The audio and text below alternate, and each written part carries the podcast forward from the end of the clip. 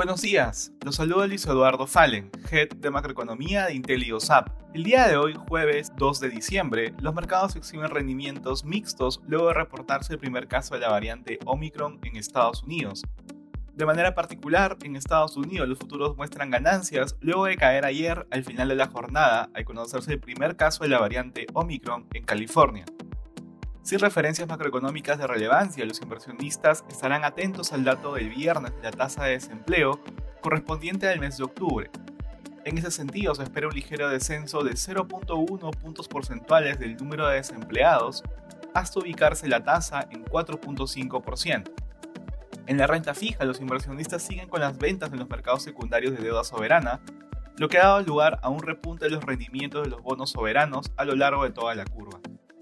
En la eurozona, las principales bolsas de la región retroceden, siguiendo a las pérdidas registradas ayer en Wall Street y golpeando a las acciones relacionadas a viajes y turismo.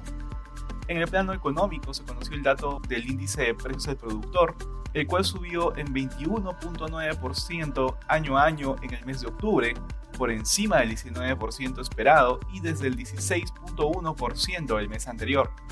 La subida se explica fundamentalmente por los precios de la energía ante los problemas de suministro de gas.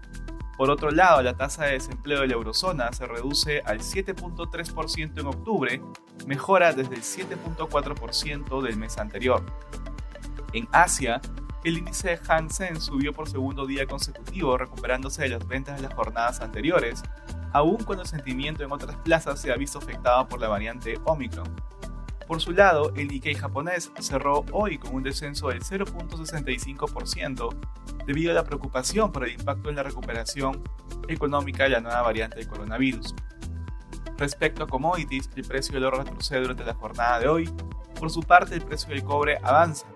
Finalmente, el precio del petróleo sube en medio de la expectativa de que la OPEP decida en la reunión de su comité técnico pausar el incremento programado de la producción de 400.000 barriles diarios durante el mes de enero.